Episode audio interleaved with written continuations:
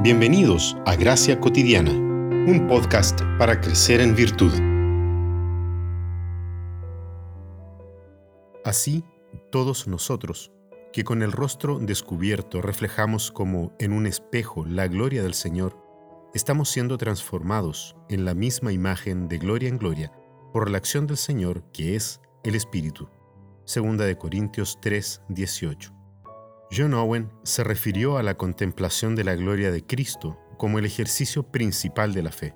Esta magnífica declaración se fundamenta en una verdad igualmente gloriosa. Quien desea contemplar la gloria de Dios en Cristo en la próxima vida, debe contemplarla en esta vida por la fe, porque vivimos por la fe y no por lo que vemos, como dice en 2 Corintios 5:7.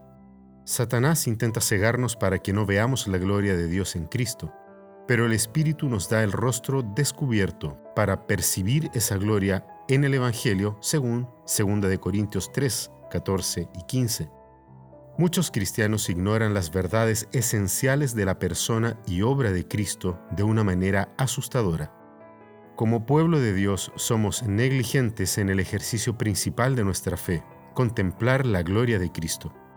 Owen aporta a este punto diciendo, si nos esforzáramos en este deber, en este ejercicio de la fe, la caminada de nuestra vida delante de Dios sería más agradable para nosotros. Nuestra luz y fuerza espiritual sería aumentada todos los días.